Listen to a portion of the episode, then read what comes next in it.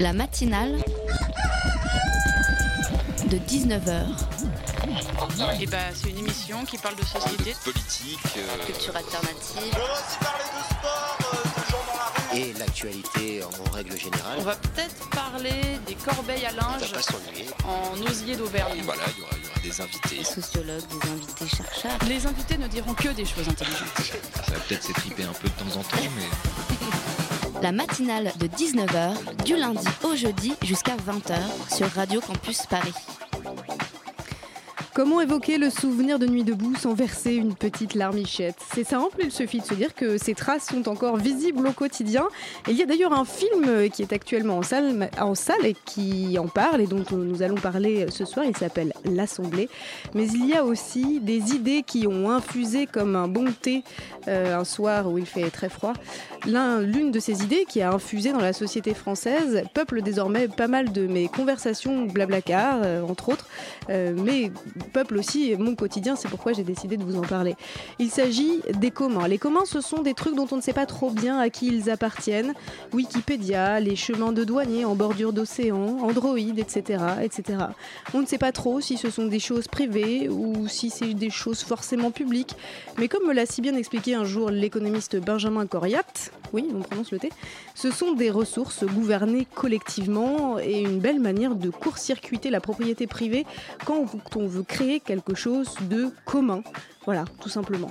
Et pour éviter de se faire piller par un incommensurable gredin du CAC 40, il est de bon ton d'y mettre des barrières pour en limiter l'accès, de créer des règles, afin d'éviter également que n'importe lequel des tortionnaires de la pensée actuelle aille pondre ses semences infectes, notamment sur les pages de Wikipédia, on en parle assez souvent ici. Les trolls, oui, les trolls. C'est un truc dont on parlait pas mal à Nuit debout aussi. hein. On débitait aussi pas mal de lieux communs, évidemment, d'une banalité affligeante. Mais je me souviens aussi de discussions passionnantes, des discussions sur le climat, ce bien commun extraordinaire, sur les terres cultivables trustées par le foncier privé, et qui finiront un jour par disparaître sous le béton si on n'y prend pas garde. Et surtout, je me souviens qu'on se disait souvent quand Hidalgo montait sur ses grands chevaux, nous accusant de privatiser la place, on se disait mais attends, cette rue qui est à nous, oui, elle est à nous quand même, on ne privatise que dalle, on se retrouve dans un espace commun, on, cause, on agit en commun.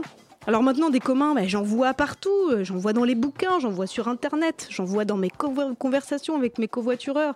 Il y a même un bar à Paris qui s'appelle le bar commun. Et donc les communs, euh, j'en suis venue à penser que c'est comme le vin, ça fermente, ça se décante, et puis ça se tire. Et d'ailleurs, quand le vin est tiré, n'est-ce pas Gabriel Qu'est-ce qui se passe quand le vin est tiré? Exactement. Eh bien, avant de lever nos verres, nous allons annoncer le sommaire de cette émission. La matinale de 19h, le magazine de Radio Campus Paris. Donc avant de lever nos godets avec modération, si vous le voulez bien, euh, car je suis obligée de le dire, euh, nous allons retourner place de la République à Paris. Nous allons parler à nouveau de Nuit debout et de tout ce que cela a pu donner euh, politiquement et voilà et- et filmiquement parlant, puisque nous recevons Marianne Otero, réalisatrice d'un documentaire euh, passionnant, un film qui passe en ce moment dans les salles. Si vous n'y êtes pas allé, c'est maintenant. Ni oubli ni pardon pour Rémi. Rémi Fraisse est mort il y a trois ans lors d'une manifestation contre le barrage de Sivins dans le Tarn. Théophile nous emmène à la manifestation en hommage au jeune homme. Et puis cette musique-là adoucir nos mœurs, nous recevrons en deuxième partie d'émission Donia Beriri, son collectif crée des liens, c'est le cas de le dire, entre l'univers de la chanson et les personnes précaires. Et puis pour achever notre satellisation flore, nous parlera d'ondes gravitationnelles. En 15 jours, on n'est pas d'accord sur quelle société on veut. Si on est anticapitaliste, anti-ceci ou tout ça, ça débat. Et ça doit débattre. Et c'est normal, il faut du temps. Donc, pas de vote. Le fait de voter, de discuter, de donner un avis consultatif à un moment, euh, à un moment M, euh, c'est intéressant, c'est déjà bien. Les assemblées peuvent avoir plusieurs objectifs. Décider, proposer, organiser, débattre, rendre compte. Qui aurait dit il y qu'on aurait pu se poser devant euh, ce qu'on appelle l'Assemblée nationale et opposer à cette fausse Assemblée nationale une Assemblée populaire improvisée avec un mégaphone. C'est un véritable changement de système dont on a besoin.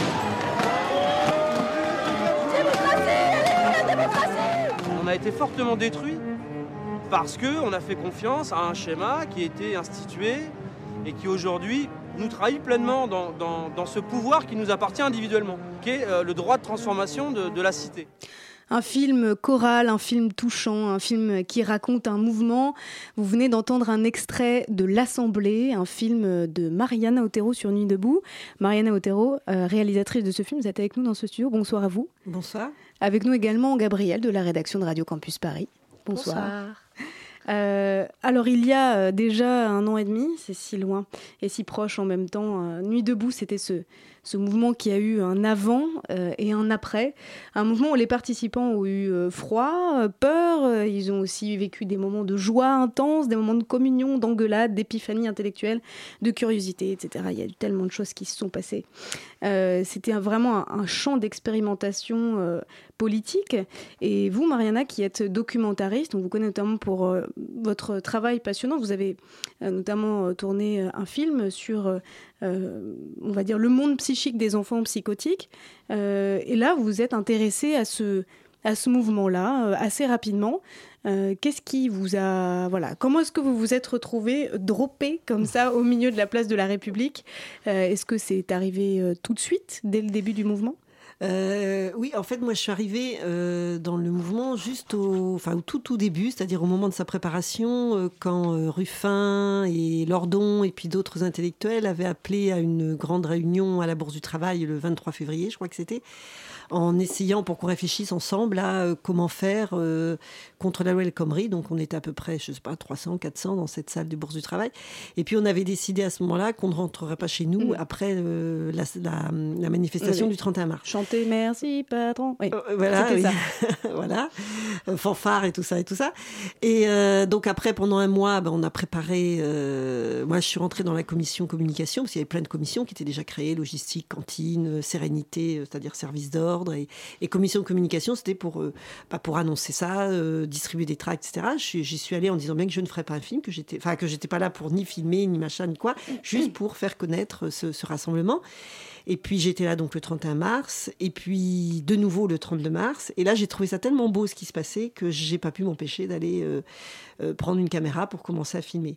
Alors au départ je mettais des petites euh, des petites vidéos sur YouTube pour voilà pour montrer des petites scènes, etc. Puis très vite je me suis dit que c'était pas c'était que c'était pas ça qui était vraiment fort. Enfin, ce qui était, ce qui était beau, c'était le travail, et que pour filmer le travail, il fallait que je m'installe, euh, et que je choisisse un angle, et puis que je me lance, comme tous les gens à, Nuit debout, que je me lance comme ça dans une, euh, voilà, dans une aventure sans savoir où elle allait aller, où elle allait me mener, comme film. Je savais pas ce que ça allait donner, mais en tout cas, je, voilà, je m'y suis lancée euh, à corps perdu, on va dire, et, et j'ai choisi de, de suivre un angle précis, l'Assemblée et la commission qui avaient en charge son fonctionnement.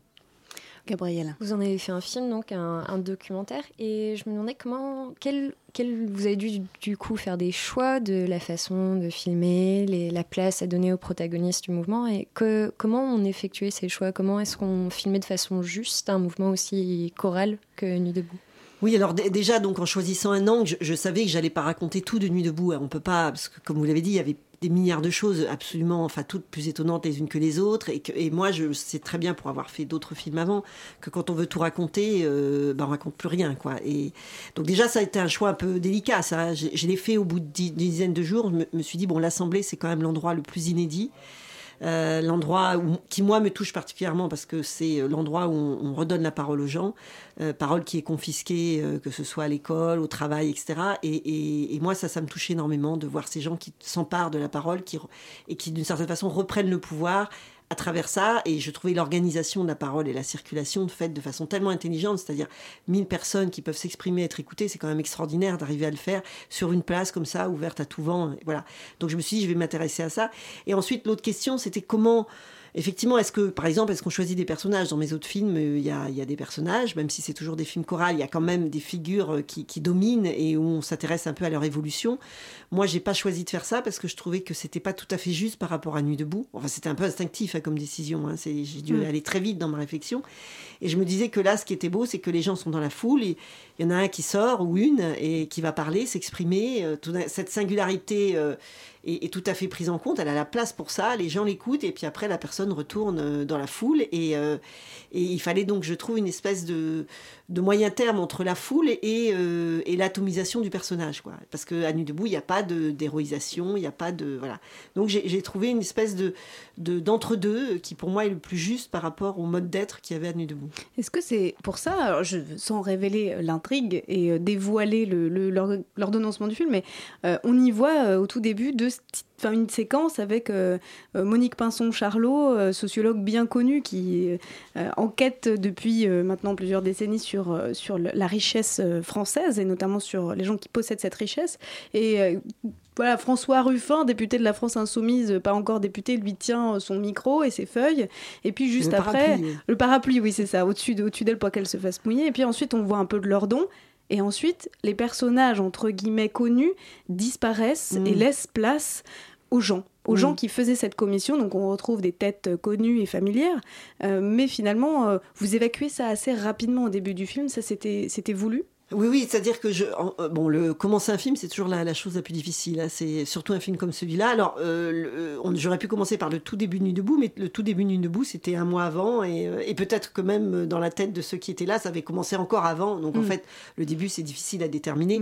Donc, euh, la question, c'est comment commencer le film et comment planter un peu les- le, le- le- le décor, on va dire, euh, pour dans dix ans. Quand on regardera le film dans 10 ans. Alors, il y a bien sûr, il y a la welcomerie qui est un fait important, mais euh, il me semblait que c'était pas suffisant. Et par contre, Monique Pinceau-Charlot, je trouvais le planter très bien. C'est-à-dire quand elle décrit comme ça la situation avec ses dominants qui sont extrêmement bien organisés, de plus en plus forts, et, euh, et par contre les dominés qui sont, euh, qui devraient vraiment s'organiser pour lutter contre les dominants, je trouve qu'elle pose, voilà, elle pose le, le- là où on en est.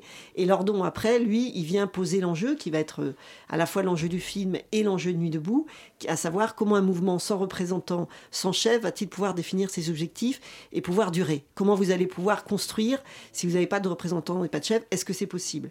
Et ça va être un peu la question de Nuit debout qui va, au fur et à mesure, on voit ça, c'est surtout ça que j'ai traité dans le film, qui va un peu se déplacer, puisque la réponse à la fin à cette question, elle aura déplacé la question en fait par rapport à, ce que dit euh, Frédéric Lordon. C'est ça qui est intéressant, c'est qu'il y a en permanence des, des décalements, des déplacements dans le film, euh, dans la parole des gens. Au début, la question c'est est-ce qu'on vote? Est-ce qu'il faut être souverain?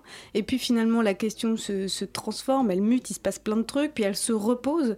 Et c'est assez. euh, euh, ça a dû être assez compliqué en fait à, à- à élaborer cette façon de d'identifier comme ça les moments dans lesquels il y a un basculement où euh, bon ça y est c'est bon l'assemblée il s'est passé suffisamment de choses pour que les- le questionnement change se modifie se transforme. Euh, vous avez combien de, de centaines d'heures de rush où il se passe les mêmes trucs et, et où finalement il a fallu voilà trouver ce moment où, où ça bascule? Oui, euh, bon, des centaines, faut pas exagérer, j'en avais 70 heures, ce qui est quand même pas. Ce qui est déjà ouais, ouais, conséquent. ouais, il faut un petit mois pour regarder les rushs déjà et les regarder. Et puis après, euh, moi j'ai passé six mois au montage quand même avec la monteuse, à Charlotte Tourès. Donc c'est quand même six mois. Ça, ça a été effectivement compliqué parce que il fallait pas non plus transformer ce mouvement en quelque chose d'hyper construit parce que c'est pas vrai. Et euh, il fallait mettre des, tout ce qui avait un peu de répétitif, un peu d'épuisant, fatigant, etc. euh, sans évidemment en faire un film trop répétitif et qui deviendrait chiant et qui on n'aurait pas envie de regarder jusqu'à la fin. Évidemment, c'est voilà. Mais il fallait pas, euh, il fallait pas non plus en faire quelque chose de qui avance de façon comme ça très construite, un point et puis après un autre pas et puis un deuxième pas, etc. Donc on a on a essayé à la fois de voilà c'était un, choix à la fois de, paroles qui nous semblaient euh, par par, par successives. En fait il y a une première sélection on est arrivé à 20 heures. Puis après des 20 on est arrivé à 10 des 10 à 8 et c'est au gros le, montage s'est fait sur 8 heures quoi où là on s'est dit bon quels sont les, les moments charnières euh, quelles sont euh, euh, les, les- grandes questions de Nuit debout par exemple violence non violence ça a été une des grandes questions du mouvement. Et ça reste Évidemment, parce qu'on a toujours monté dans cette idée de dans 10 ans, dans 20 ans, euh, à quoi Et puis aussi que ce soit pas seulement une trace, mais un outil, ce film. Donc en se disant à quoi ça sert, quelle est la grande question? Ben voilà, violence, non-violence, je pense que c'est une question qui va continuer à se poser et qui va sûrement trouver une réponse différente au fur et à mesure des, de, de ce qui va. Enfin voilà, de l'avancée de de l'antidémocratie, on va dire, euh, qui avec Macron, etc. Euh, donc euh, voilà, et à chaque fois, on a essayé de mettre des séquences qui permettent, voilà, voter, pas voter, pourquoi est-ce qu'on voterait, quelle est la légitimité du vote dans une assemblée comme celle-là, qu'est-ce que, est-ce qu'on pourrait prendre des décisions sans vote, enfin voilà, toutes les questions qui sont, qui sont au fond des questions que forcément se posent des gens qui veulent faire sans représentant, sans chef, des gens qui veulent réinventer la démocratie autre que celle qu'on nous impose depuis deux siècles, quoi. Donc plein, plein, plein de questions qui sont soulevées. Quelle forme doit prendre le mouvement? Et puis, vous le dites, euh, comment parler ensemble sans parler d'une seule voix? Est-ce qu'on a, est qu'on a réussi à trouver des réponses ou... Quelle réponse, vous, vous pensez qu'on a trouvé à Alors, toutes ces euh, questions? euh, la réponse, on peut pas dire que la réponse soit trouvée, je pense. Enfin, que Nuit debout a, a pas eu le temps, en fait, parce que trois mois, euh, c'est très court. Trois mois sous les, sous les gaz lacrymogènes, trois mois sous la pluie, euh, trois mois interrompus par le 49.3, trois mois interrompus par les CRS. Enfin, c'est pas possible.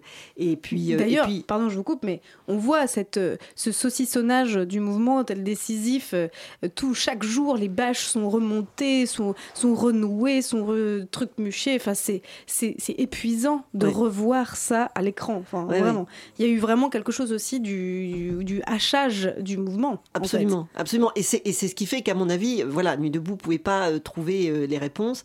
Et puis, euh, mais, mais par contre, euh, enfin ça, je- j'ai vraiment essayé de le faire passer dans le film, c'est-à-dire que euh, même si Nuit debout a pas trouvé les réponses, l'intérêt, c'est que cette assemblée et puis la commission qui avait en charge et puis Nuit debout en général a, a posé les bonnes questions et, euh, et, et a remis en question euh, ce qui nous paraît évident, par exemple le vote. Quoi. Effectivement, euh, l'idée de qu'on puisse prendre des décisions sans vote, ça semble assez euh, voilà. Mais au moins, il s'est posé comme étant quelque chose de, faisable, même si ne sait pas comment encore. Et je pense que voilà, il faut il faut s'emparer de ça pour aller plus loin. Et en tout cas, ce qu'ils ont absolument réussi, c'est à créer sur cette place un espace politique qui a repolitisé, je crois, toute une génération. Et ça, c'est quand même le premier pas.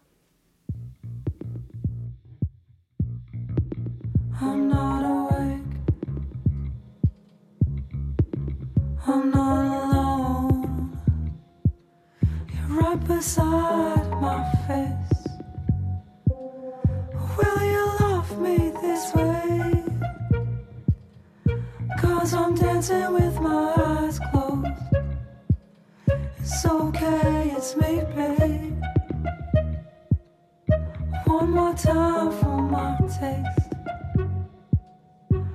More time for my taste. See me fall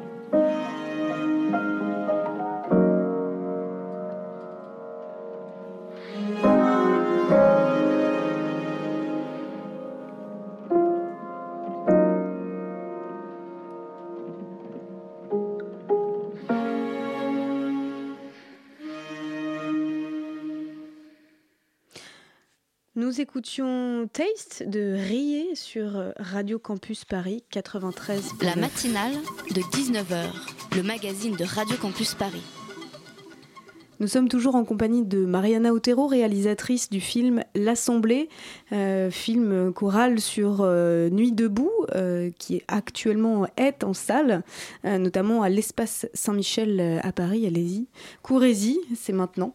Gabriel est toujours avec moi dans ce studio pour poser quelques questions. Malheureusement, nous n'avons que quelques minutes, donc voilà, je te, je te laisse la parole. Donc votre film il se finit avec un peu le- l'étiolement de, de Nuit debout, si on peut le dire, mais euh, au-delà de dire si c'est un échec ou, ou pas un échec, selon vous, qu'est-ce qu'on retient de Nuit debout? Qu'est-ce qui a découlé de tout ça? Déjà, donc, ça a politisé toute une génération. Ensuite, euh, je pense que ça a pollinisé euh, la, campagne présidentielle euh, qui a suivi. C'est-à-dire que, que ce soit. Enfin, avant, depuis quelques années, les, campagnes présidentielles, c'était que sécurité, sécurité, sécurité. Là, au moins, on a parlé de revenus de base. Ça, c'est vraiment quelque chose qui a été énormément abordé à Nuit debout. Plus de démocratie, le vote blanc, la possibilité de faire de la proportionnelle. Enfin, voilà, tous ces tous ces débats, enfin tous ces thèmes, en fait, ont, vraiment se sont imposés au présidentiel, même si malheureusement les résultats ont écrasé ces thèmes-là de façon, euh, voilà. Mais euh, mais ça c'est important, ça c'est. Et puis je crois que ça a créé des réseaux euh, très forts, enfin qui sont qui, qui, travaillent, enfin qui sont encore connectés. hein. Et, et puis beaucoup de gens qui sont passés par là sont allés après, que ce soit la France insoumise ou rejoint les anarchistes ou euh, d'autres mouvements plus radicaux, les autonomes, etc. Enfin, il y a, quelque chose qui s'est, oui, vraiment comme, euh, en 68, je pense, ça, ça a politisé une génération. Je pense que Nuit debout a, vraiment redonné euh, du sens à la politique, alors que la politique avait plus beaucoup de sens vu que ça, ça appartenait aux politiciens. Là, les gens se sont dit, la politique, c'est nous. Ce qui veut dire aussi que dans le film, euh, il y a pas mal de, moments de flottement, euh, justement autour de cette question de l'échec. Est-ce que euh, que c'est bien ce qu'on fait? Est-ce que vraiment on va construire un mouvement politique? Est-ce que si on construit un Podemos à la française, finalement on a tout raté? En l'occurrence, quand, quand vous avez monté le film, est-ce qu'il y a eu des, voilà, des moments où vous vous êtes dit, mais en fait, sur ces questions, par exemple violence, non-violence, euh, c'est irréglable. C'est-à-dire que c'est pas dans, à nuit debout qu'on peut régler le truc, même pas en trois mois, même pas en dix ans, même pas en cent ans. Euh, finalement, c'est des clivages qui vont, qui vont perdurer euh, éternellement. Enfin, c'est un peu. euh, Bah, C'est-à-dire que euh, Nuit debout avait euh, appris chaque question à bras le corps, mais Nuit debout ne voulait pas décider. C'est très clairement, euh, ils, ils a- ils- Est-ce qu'on vote pour dire qu'on vote? Non. Voilà, Voilà. voilà. en fait, euh, Nuit debout a décidé qu'ils étaient d'accord pour euh, continuer à pas être, à pas forcément être d'accord, quoi. Voilà, Mm. euh, c'est le seul point où ils ont été. Je pense que Nuit debout avait décidé que finalement, euh, euh, décider ça, ça allait euh, exclure des gens, parce qu'effectivement, voter, c'est c'est prendre une majorité et laisser une minorité sur le sur le côté, et que c'est pas du tout ça que qui, se faisait sur cette place. L'idée, c'était plutôt de débattre et pas forcément de délibérer. Et, euh, et, à ce niveau-là, je, je pense que ça a été une grande réussite parce que euh, le, débat et la, la parole a vraiment été euh, mise à l'honneur et, et c'est vraiment le premier. Donc là, ça a été un- une réussite absolue pour moi. Et que dire alors de, celles et ceux qui décrédibilisent ce mouvement en disant bah, ça n'a rien donné, alors, euh, alors c'est que c'était un échec, alors c'est que ça n'en valait pas la peine Parce que ça, politiquement, c'est très fort de dire ça.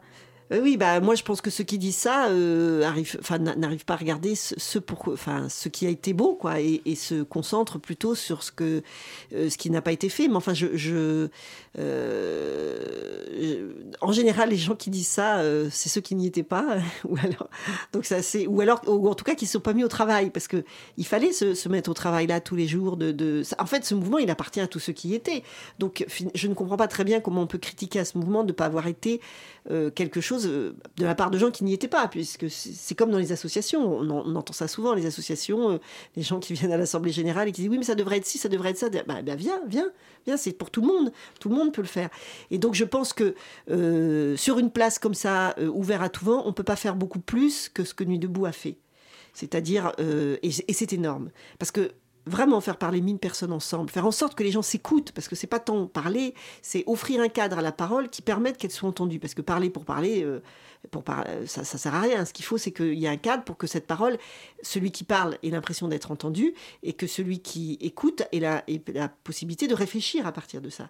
Et ça, je pense Nuit debout l'a fait, et c'est formidable. Et, et c'est Nuit debout qui l'a inventé. Enfin, l'a inventé en se servant d'autres choses, mais, mais c'est ça, je trouve, qui est. euh, Et ça, par contre, je regrette, ça n'existe plus. Oui, euh, je dis ça, et en même temps, j'ai qu'à m'en occuper et y aller hein, sur la place, mais sur une place quelconque. Voilà, mais je trouve que ça, c'est vraiment.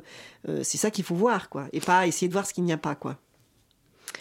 Euh, en regardant votre film, je me suis demandé un moment, euh, est-ce que la façon de- d'en faire un documentaire, d'en faire un, sujet de documentaire, un sujet de film, est-ce que c'est une façon de, de faire à ce qu'on on puisse étudier Nuit debout? Ça devient quelque chose, un élément d'histoire qu'on peut, qu'on peut regarder avec du recul, qu'on peut observer, analyser a posteriori, comme ça?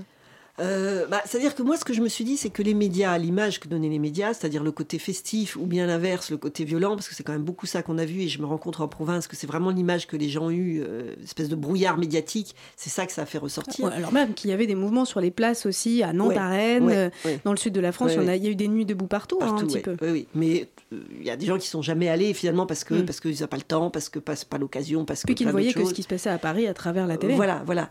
Et, et du coup, moi, je me disais que c'est important de donner une image qui soit, euh, enfin, comme j'ai dit au début, tout à fait différente. Et euh, alors, c'est que mon interprétation.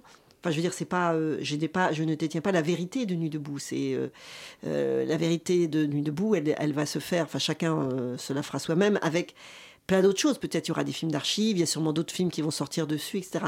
Mais il me semblait important, moi, comme cinéaste, parce que c'est un peu ça mon, mon travail, hein, moi, c'est aussi de, c'est de raconter l'histoire avec euh, un point de vue qui est le mien. hein. C'est, je suis absolument pas objective, je suis, je, je suis pas euh, journaliste, j'essaye pas de, euh, voilà, je, je donne vraiment, enfin d'ailleurs les journalistes ne sont pas non plus forcément d'ailleurs, mais en tout cas c'est évidemment un point de vue avec, euh, avec des choix de narration, d'image, etc. Et, et c'est ma contribution toute petite, minuscule, c'est bah, de laisser une trace, une trace qui peut aussi être un outil, à la fois pour ceux qui, qui font de la politique, mais effectivement aussi pour, pour des historiens s'ils veulent après euh, d'en dire quelque chose, etc. Mais euh, voilà, moi, moi ce que j'aime, c'est raconter euh, euh, l'histoire et des histoires. Et là, quand j'ai vu ce qui se passait, je me suis dit, cette histoire-là, j'ai envie de, la raconter. Ce qui veut dire aussi que dans le cadre de votre film et des projections de votre film, il y a toute une série de conférences, débats qui sont organisées, toutes plus passionnantes les unes que les autres d'ailleurs. Elles se déroulent à l'espace Saint-Michel. Elles sont. Je vous do- donne quelques exemples. Par exemple, donc ce soir il y Orchestre debout pour tous ceux qui ont été un peu à nuit debout. euh, ça vous rappellera des petits souvenirs, des petits souvenirs.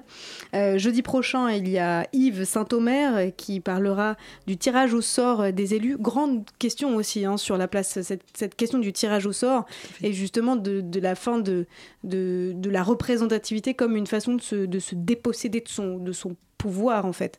Euh, entre autres débats, il y a aussi samedi prochain, euh, Nuit debout, les citoyens au pouvoir en présence de la philosophe Sandra Logier, Euh, passionnante aussi euh, Sandra Logier que si vous avez euh, un peu de temps samedi soir au lieu d'aller boire des verres, allez donc écouter Sandra Logier, Euh, Sophie Vaniche aussi lundi prochain, Emmanuel Cervera Marzal qui était aussi à Nuit debout, qui avait écrit un anti-bilan de Nuit debout, euh, qui, euh, qui sera là euh, mardi prochain, euh, toujours à cet espace Saint-Michel. Alors est-ce que c'était important pour vous justement que euh, ça comment dire que ça s'étire que ça continue à débattre hors du, du du comment dire du temps du film de la temporalité de nuit debout du film que euh, finalement ça se rejoue un peu quoi dans les conférences débats tout ce qui s'est dit toute cette libération de la parole Oui, oui, moi, moi c'est vraiment. euh, voilà, d'ailleurs, j'ai monté le film comme ça, c'est-à-dire que les gens, quand ils voient le film, ils sont sur la place. C'est-à-dire, le spectateur, il, il regarde pas ça comme. euh, oui d'ailleurs ils sont à hauteur Et de, voilà, voilà, à on- hauteur de, de- de bitume Voilà, c'est, voilà, on est, on est comme assis sur cette place. Et pour moi, il n'y a, pas une enfin, il y a au contraire une porosité entre l'écran et les spectateurs. C'est-à-dire que, donc, c'est normal, le débat continue. Et d'ailleurs, même quand c'est moi qui fais les débats euh, parce que comme, comme tout documentaire, moi je les accompagne, etc. Euh, bon, la première 20 minutes, on parle du film, et puis après, très vite, euh, moi je parle plus du tout, c'est les gens qui parlent entre eux. Et on continue nuit debout, ça continue, quoi. Et, ça, c'est formidable. Donc pour moi, vraiment, le film, il est fait pour ça, pour que les gens continuent à parler. Et euh, bon, là, on a, il y a des intervenants qui, on va dire, qui tirent le fil de quelques questions, hein, voilà, le tirage au sort, etc. Donc ça, c'est, à mon avis, ça apporte du grain à moudre encore, ça apporte des éléments, et ça, c'est, c'est un peu aussi dans la prolongation de- d'éducation populaire qu'il y avait aussi sur la place. Mais après, pour moi, l'idéal aussi, c'est que les gens, quand ils sortent de la salle, et, et j'ai eu comme ça des spectateurs qui m'ont écrit un mail et qui m'ont dit qu'ils avaient fait ça, eh bien, ils sortent de la salle, ils vont dans le café et ils continuent à parler entre eux. Finalement, on fait redescendre la politique et l'autorité de la parole de chacun au niveau du café, du bitume et euh, de chacun d'entre nous. Et c'est peut-être ça la puissance de votre film Mari- Mariana Otero, c'est euh, de, de nous rappeler que la parole, toute parole, est politique à partir du moment où elle débat. Merci beaucoup d'avoir été euh, en notre compagnie pour Merci. parler de votre film. Euh, actuellement, donc en salle, l'Assemblée, l'assemblée-lefilm.com pour ceux qui veulent aller sur Internet. La matinale de 19h, du lundi au jeudi jusqu'à 20h sur Radio Campus Paris. I ain't got no motherfucking cape tights. I ain't capable of breaking walls or taking flight, changing form or falling from amazing heights. But I ain't afraid to brawl or face my frights. Face it, y'all, I'ma break a unbreakable when I take a mic. It takes a mic to get up on a fucking stage and preach. Expose the fake shit and then make sure that the fake impeached.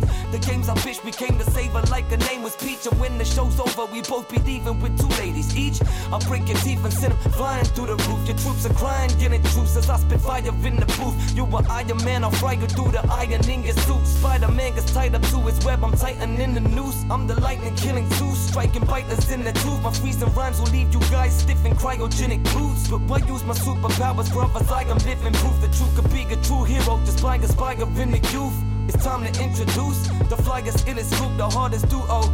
Chill bump, the smartest artist you know. Your squad is too slow, but you got no time for your BS. Dimes wanna be with us and let guys will aspire to be us. Yeah.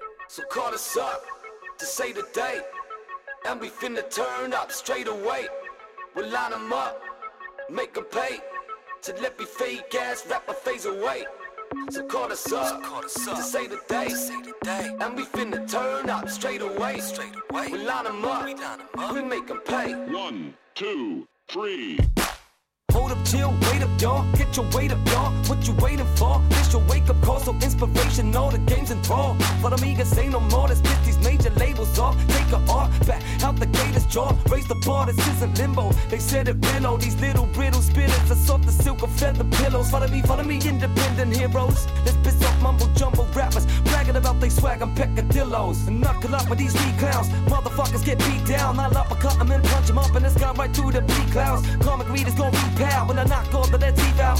Have a seat, more star than a day we're in the VIP lounge. Shouts the homies who hold me down. Those who test me get thrown around. One punch and they go me down like gorgeous George, then go to Brown. They call for blood, they choke or drown. They dead to bury below the ground. Where we know that they won't be found. We ain't joke around. Yo, we got one go. Yo, we got one roll. To throw you artists up the stage and take control. To make the crowd root for us, have a fun show. And leave our enemies piled up in a bun. Yo, we got one go. Yo, we got one roll. To throw you artists off stage and take control. Make the crowd root for us, have a fun show. And have them go and fucking Google cause they want more. So call us up to say the date. And we finna turn up straight away. We'll line 'em up, make 'em pay. To let me fake ass my face away. So call us up, to say the date. And we finna turn up straight away. Straight away. We line 'em up, we make 'em pay. One, two, three, four.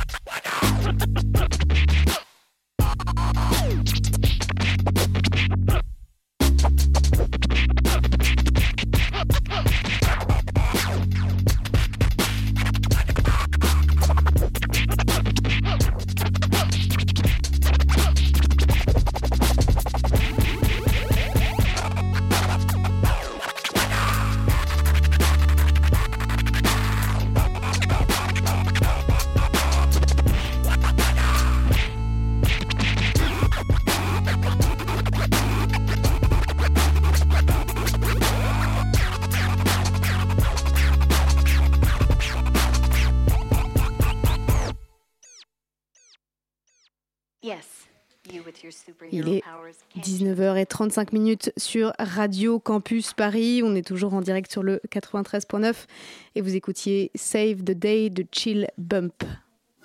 La matinale de 19h, le magazine de Radio Campus Paris. Ni oubli ni pardon, voilà un slogan qu'on a souvent vu associé au nom de Rémi Fraisse. Euh, Rémi Fraisse, euh, dont nous allons parler ce soir.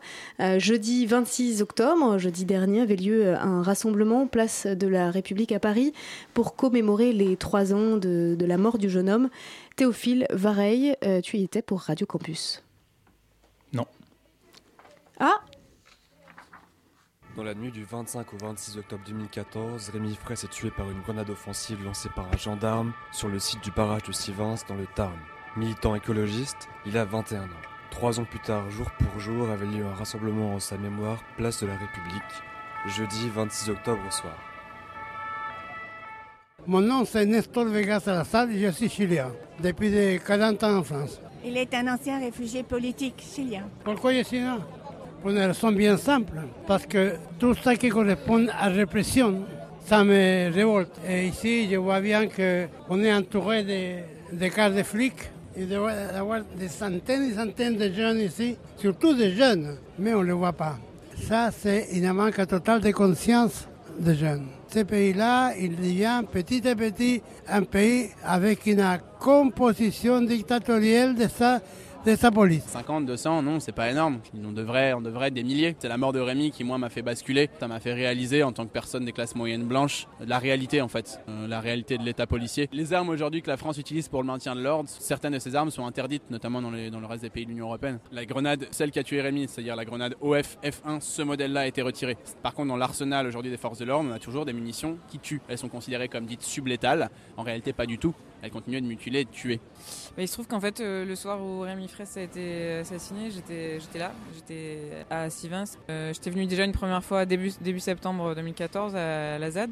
Et du coup, j'étais revenu parce qu'il y avait ce, ce week-end de, de rassemblement, ce gros week-end qui était censé être festif. Le lendemain, euh, moi, je me rappelle m'être réveillé un peu tard, euh, comme tout le monde et tout ça, et puis commencer à avoir des rumeurs un peu bizarres. Euh, un quart d'heure plus tard, il y a une dame qui est venue me voir et qui m'a demandé si j'étais la copine du mec qui s'était fait tuer. Je le connaissais pas du tout, et ni même ses proches, ni rien du tout, mais je pense qu'on avait en gros le même âge, et je me suis dit que j'aurais pu être à sa place, quoi. Moi, j'étais pas trop du genre à, à caillasser les flics ou quoi que ce soit, mais lui, il était juste là, en fait. Il y avait du gros son, des gros murs de son, de la fête, quoi. C'est la fête. Et mais par derrière, on entendait des tirs de grenades et des trucs. Du coup, à un moment, je me suis dit bon, je vais quand même aller voir ce qui se trame. Et je pense que c'est exactement ce qu'il a fait, en fait. Et bon, il était là au mauvais moment, au mauvais endroit, et, euh, voilà.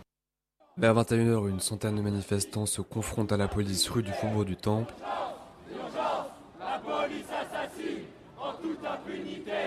Toutes les grandes artères donnant sur la place de la République sont chacune bouchées par 5 à 6 quarts de police.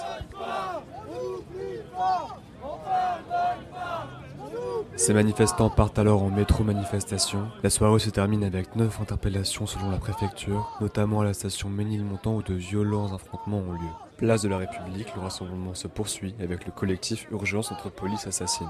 Alors moi c'est Jessica Koumé et euh, j'ai 33 ans. Notre collectif c'est Urgence Notre Police Assassine. Euh, c'est un collectif qui regroupe euh, les familles de victimes. Il a été créé, c'était en 2012. 2012 euh, où Amine Bentoussi est mort. Six mois après, Amal a commencé à créer le collectif. Et moi je l'ai rejoint donc à la mort de mon mari le 6 mars 2015. Il a été tué le 6 mars 2015 à proximité de la gare du Nord. Il a été victime d'une clé d'étranglement. Il faut savoir qu'aujourd'hui, il y a la mise en examen d'un policier pour non-assistance à personne en danger. C'est quelque chose d'exceptionnel au niveau procédural. Et là, dans quelques semaines, on attend encore 11 autres mises en examen euh, pour violence volontaire ayant entraîné la mort. Il s'appelait Amadou Koumé. À l'époque des faits, il avait 33 ans. Et on a un petit garçon de 7 ans qui a besoin de réponses. Voilà. Deux lettres sont lues, l'une de Robin, militant blessé à Bure par une grenade en août dernier, l'autre de Jean-Pierre Fraisse, père de Rémi Fraisse. Rémi, le 26 octobre 2014, ta mort m'avait déjà marqué, s'ajoutant à la longue liste des violences policières, confirmant l'évidence qu'aujourd'hui, en France, on peut se faire tuer pour ses idées. Nous dénonçons les manipulations qui voudraient faire croire que des grenades offensives puissent devenir défensives et donc l'instrumentalisation toujours renouvelée des grenades par l'État français contre son peuple. Jean-Pierre Fraisse, Merci beaucoup. Et pour moi, c'était important. Pas de justice, pas de paix, pas de justice, pas de paix, pas de justice, pas de paix. La matinale de 19h, le magazine de Radio Campus Paris. Du lundi au jeudi jusqu'à 20h. Voilà, vous pourrez retrouver ce reportage ainsi que toute cette matinale de 19h sur le site radiocampusparis.com. Et puisque la musique adoucit les mœurs, euh, paraît-il, enfin en tout cas elle s'y emploie, euh, nous recevons euh, ce soir Donia Beriri du collectif Des Liens. Bonsoir. Bonsoir.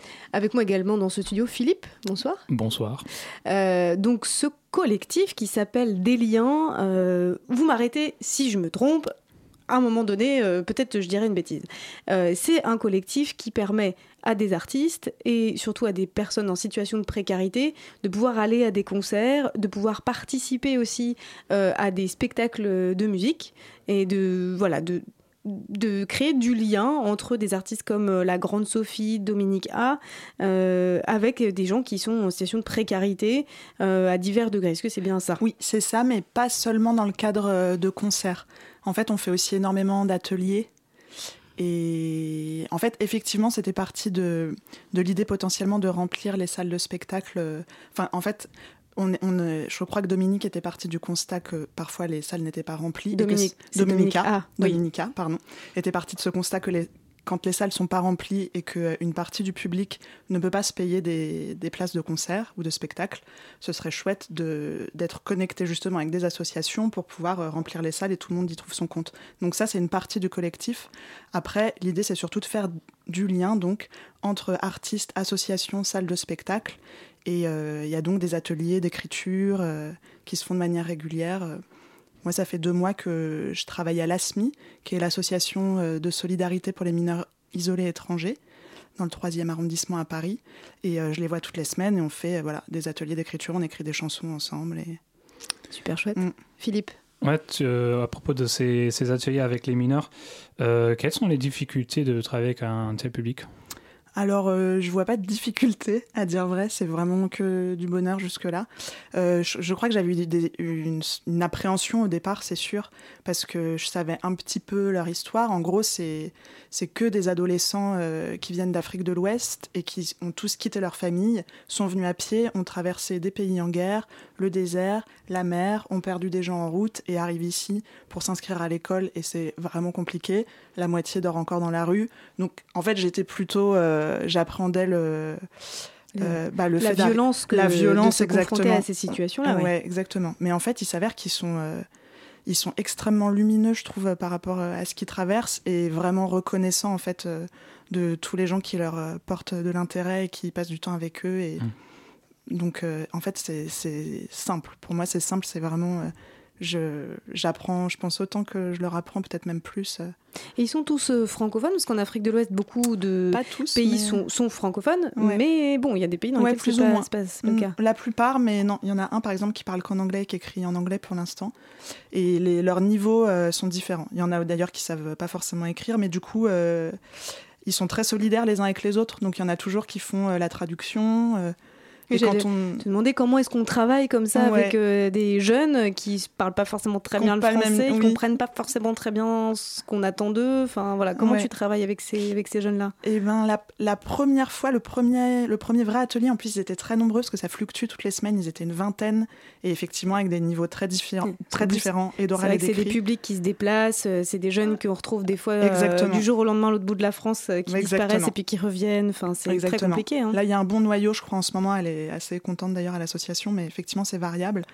Et du coup, la première fois, ben, j'étais un peu euh, script. C'est-à-dire qu'on faisait des tours de table et, et chacun témoignait ou disait un mot, puis un autre, on faisait des liens comme ça. Et après, moi, j'ai construit avec toutes les notes que j'avais prises des textes. euh, mais, euh, mais voilà, c'est pas euh, chacun se met à la table euh, comme à Mm. l'école. Non, ça, ça peut pas marcher comme ça. Ça ressemble à quoi ces ateliers?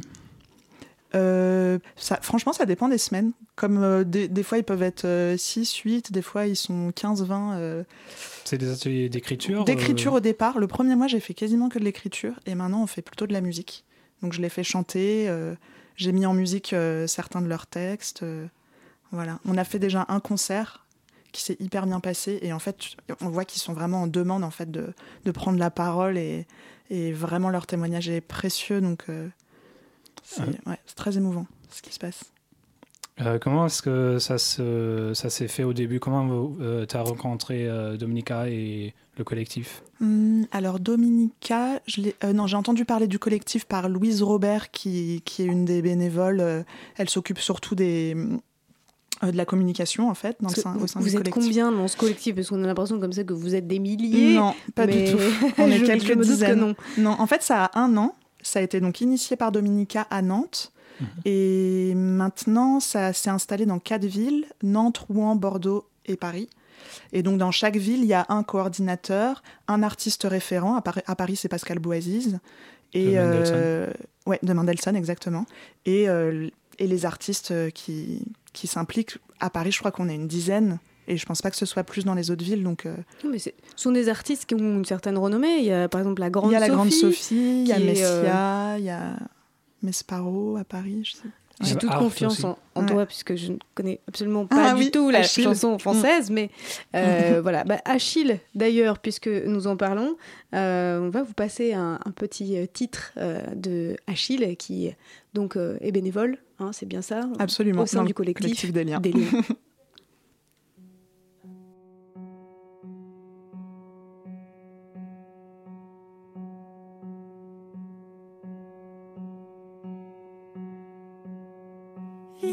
Lointain des hommes farouches? J'oublie, j'oublie, j'oublie qu'ici les murs sont peints.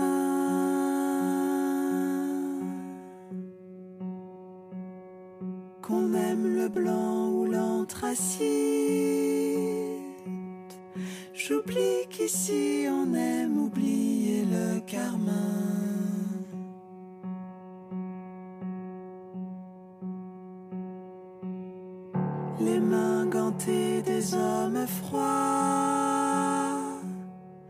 J'oublie, j'oublie, j'oublie qu'ici les ciels d'effroi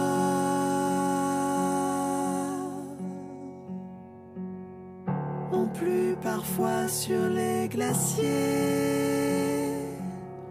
J'oublie qu'ici on laisse dériver les noyés.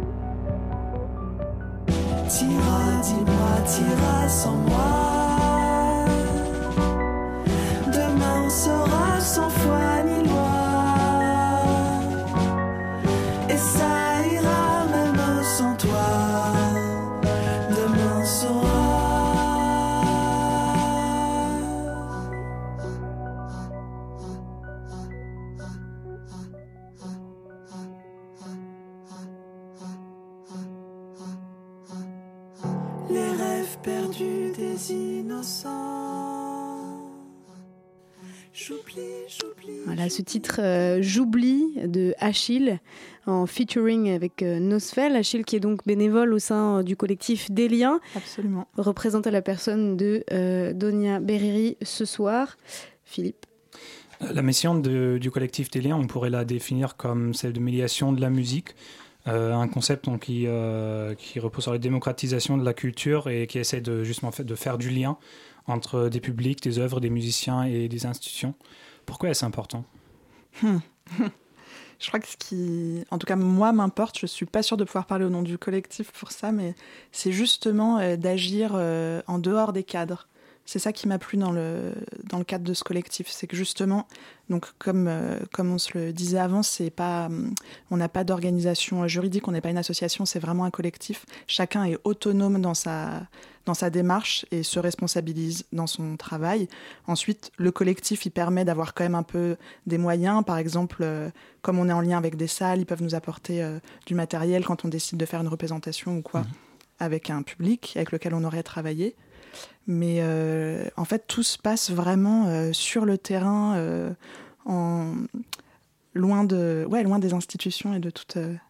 Mais vous êtes quand même un peu à Radio France. J'ai vu des photos sur votre site d'un truc à France Inter. Alors qu'est-ce que Ah. c'est? Vous êtes, vous êtes passé la porte de la Maison Ronde pour faire certains concerts Ah. ou certaines prises de son? Non, je crois pas. Alors ça, je suis pas au courant. Je sais que Dominica est invitée tous les trois mois par Didier Varro pour parler du collectif et faire un point. euh, mais je pense qu'il il est invité, enfin voilà, en tant que Dominica et qu'il s'avère que le sujet intéresse Didier Varro, mais j'ai pas entendu parler de concert au pourtant, c'est sur votre la site radio. internet. C'est vrai C'est intéressant. Non, je suis passée à côté de ça. Effectivement, c'était la question qui me venait ensuite. Euh, comment est-ce que euh, vous attirez des professionnels dans ce collectif? Euh, Puisqu'on a parlé des artistes, de la Grande Sophie, de Dominica, mais pour faire des concerts, faire de la musique, il faut du matériel, il faut des ingénieurs du son, etc. Ouais, exactement. Tous ces gens qui travaillent fort rarement bénévolement. Est-ce que vous arrivez à fédérer comme ça des énergies pour Ouais. que ça, pour que ça, ça prenne Franchement, euh, ouais. Là, là, c'est un peu étonnant. Bah, à Paris, il y a, il y a déjà la salle Petit Bain et l'espace euh, GMAP Mm. sur le canal. Le petit bain qui est une péniche euh, ouais, dans le arrimée, euh, 13e. dans le 13e. exactement. Bah, euh, ces deux salles-là, elles, sont, elles ont vraiment répondu présent. Et, et justement, il y a des ingé-sons à chaque fois euh, bénévoles pour les concerts. Et, et ils nous prêtent du matériel. Et justement, c'est assez, assez fou le- toute la force euh, vive. euh, mm. Il, y a des, il faut des gens de chaque corps de métier, effectivement. Euh, J'aimerais revenir sur l'idée de politique culturelle euh, qui est en quelque sorte derrière euh, le collectif des liens. Sur le site du ministère de la Culture, on trouve une citation d'André Malraux qui dit que la principale mission de- du ministère, c'est de rendre accessible au plus grand nombre les œuvres capitales de l'humanité et d'abord de la France.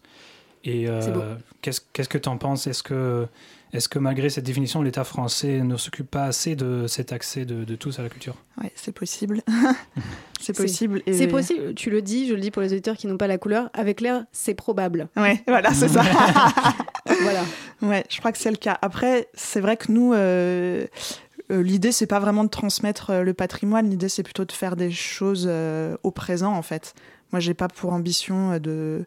Enfin, je veux- il, il se passe aussi des choses avec les associations. Je veux dire, euh, elles vont euh, des fois au Louvre. Je vais aller voir des concerts avec les enfants aussi qui voulaient aller voir. Enfin, il peut se passer des choses de cet ordre-là. Mais moi, je sais que ce qui m'intéresse, c'est plutôt de leur faire faire des choses et de les faire s'exprimer et de collecter cette parole et de créer euh, et de créer ensemble. Pardon de te couper, mais ça c'est politique aussi, c'est-à-dire Ouais, de collecter ces témoignages Oui. euh, de gens qui ont traversé la moitié du monde Mm. et qui sont euh, considérés comme des poids, des fardeaux dans le discours euh, public, Absolument. notamment dans la bouche de Gérard Collomb, notre ministre de l'Intérieur.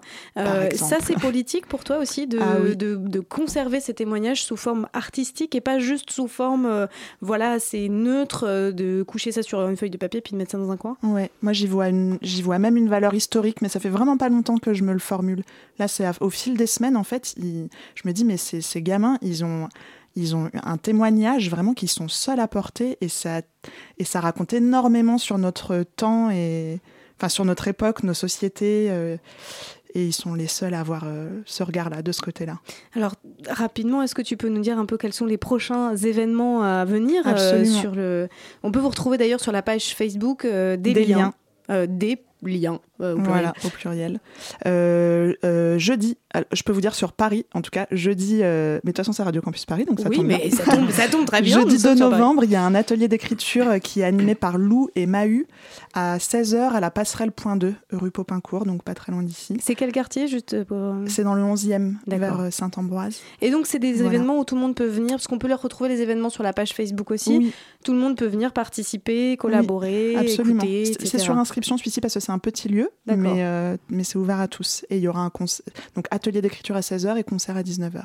Si ça vous intéresse, euh, chers auditeurs et auditrices, je vous invite à aller sur cette, euh, sur cette page Facebook, vous intéresser un peu de plus près, voir les vidéos, voir notamment les mises en musique des haïkus écrits. C'est très très Mhm. touchant et c'est vraiment très émouvant. Mhm. Et voilà. Et puis, si ça vous intéresse de participer, on peut vous envoyer un message, j'imagine. Absolument. Bah écoutez, Nous merci en tout cas d'être venu nous parler. Merci à vous. Je, je- juste aimé vous garder encore une heure, mais le temps file. Euh, malheureusement pour moi, euh, nous allons devoir mettre un terme à cette interview, mais vous pouvez rester avec nous en studio pour la chronique de Flore. Avec plaisir. La matinale de 19h. Le magazine de Radio Campus Paris. Du lundi au jeudi jusqu'à 20h. Vous en avez probablement entendu parler dernièrement, mais vous n'y avez pas forcément tout bien compris, non pas que vous soyez bête, euh, mais c'est ce qu'on appelle les ondes gravitationnelles. C'est une purge à dire en radiophonie, gravitationnelle. Euh, cela représente la dernière grande découverte en astrophysique. Flore, tu m'as tendu des guet-apens en écrivant ce texte.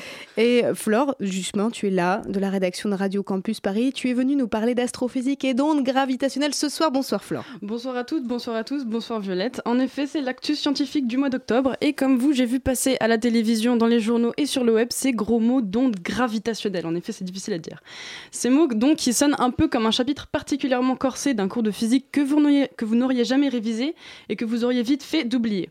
J'ai pourtant pris mon courage à deux mains, j'ai retroussé mes manches et je me suis un peu plus penchée sur la question puisque quand il s'agit de percer les mystères de l'univers, on a beau flipper devant la physique, on tend tout de même une oreille.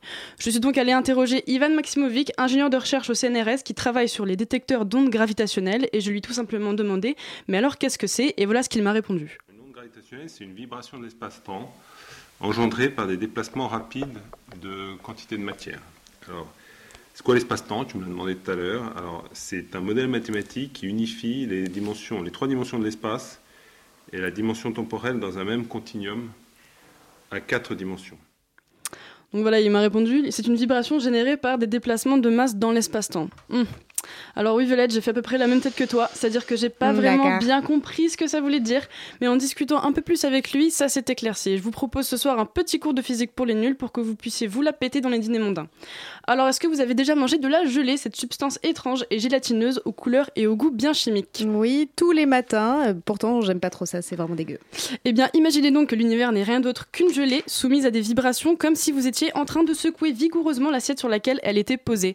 Les ondes gravitationnelles, pour faire simple, ce sont un peu comme ces, vibrations, sauf que, bien sûr, elles sont dans l'espace et elles sont engendrées par l'interaction de deux objets très massifs. C'est un petit peu comme si deux grosses mouches coincées dans votre gelée étaient en train d'essayer de se battre, faisant vibrer l'ensemble. Bon, en réalité, c'est un tout petit peu plus compliqué puisque la gelée n'a que trois dimensions et l'espace-temps en a quatre. La quatrième, c'est le temps, bien sûr, mais si on comprend déjà ça, c'est pas mal. Euh, à part gelée et vibration, ce qui pourrait être fort mal interprété quand tu associes ces deux termes, euh, est-ce que tu aurais un exemple euh, concret qui nous permettrait peut-être de mieux visualiser autrement qu'avec de la gelée Oui, j'en ai, puisque pendant notre entretien, Ivan Maximovic m'a beaucoup parlé de trous noirs, par exemple. Deux trous noirs dans l'espace qui se rapprochent, se mettent à tourner l'un autour de l'autre et finissent par se rentrer dedans et par fusionner, ce qui génère des ondes gravitationnelles. Vous me suivez? Deux objets massifs, les trous noirs, plus une interaction entre eux, tourner et fusionner, égale des vibrations dans l'espace, les ondes gravitationnelles. Pourquoi est-ce qu'on en parle en ce moment, puisque la dernière saison de Stargate SG1 est finie depuis bien longtemps? Alors pour plusieurs raisons. Il faut savoir que les premières ondes gravitationnelles ont été détectées en septembre 2015 par des chercheurs américains de l'observatoire LIGO, donc on est assez loin de l'actualité. Mais on en a beaucoup parlé en ce mois d'octobre, d'abord parce que trois scientifiques américains à l'origine de cette première détection ont reçu le prix Nobel, mais aussi parce qu'on a annoncé que des chercheurs européens du groupe Virgo cette fois-ci en ont détecté à leur tour. Et ça a fait beaucoup de bruit dans le monde scientifique. Pourquoi? Parce que l'onde gravitationnelle mesurée à cette deuxième occasion a été produite par deux étoiles à neutrons. Je vous épargne la définition exacte, hein. retenez simplement que ce sont des étoiles hyper denses. Et ça, ça a été une grande première. Parce que justement, on n'arrivait pas à détecter autre chose que des ondes gravitationnelles produites par des trous noirs auparavant, et que ça a permis de confirmer toutes les détections qu'il y a eu en amont. Alors en France, Cocorico, on est super fiers parce qu'on a fait justement partie du projet Virgo, et que beaucoup de chercheurs du CNRS, dont Ivan Maximovic justement, ont travaillé sur ces découvertes. Et qu'est-ce que ça va changer concrètement, euh, ces découvertes? Alors elles sont majeures d'abord parce qu'elles confirment certaines théories qu'Einstein avait établies il y a plus de 100 ans et qu'avec elles on peut tester la relation relativité générale, mais elles permettent surtout de saisir l'univers autrement. Avant, on se renseignait sur l'espace surtout grâce à la lumière qu'il nous renvoyait. Donc en fait, on le regardait avec les, les télescopes, etc. Et je rappelle que la lumière, c'est- elle est aussi composée d'ondes, comme les ondes gravitationnelles. Maintenant, les ondes gravitationnelles, justement, nous fournissent d'autres types d'informations, de nouvelles informations, et c'est ça qui est plutôt cool pour la science, et plus particulièrement pour, par- par- particulièrement l'astronomie. Euh, si on schématise, avant pour connaître l'univers, on l'observait, et maintenant, en plus, on peut l'écouter. Merci beaucoup, Flore. Euh, C'est à la fois le Fred et le Jamy euh, de Radio Campus Paris de nous avoir parlé d'ondes gravitationnelles avec autant de, de brio. Euh, je vous invite également à revoir tout Stargate SG1 pour comprendre. Il y a plein d'épisodes sur les ondes gravitationnelles, c'est absolument passionnant. Mais bon, ça date quand même un peu.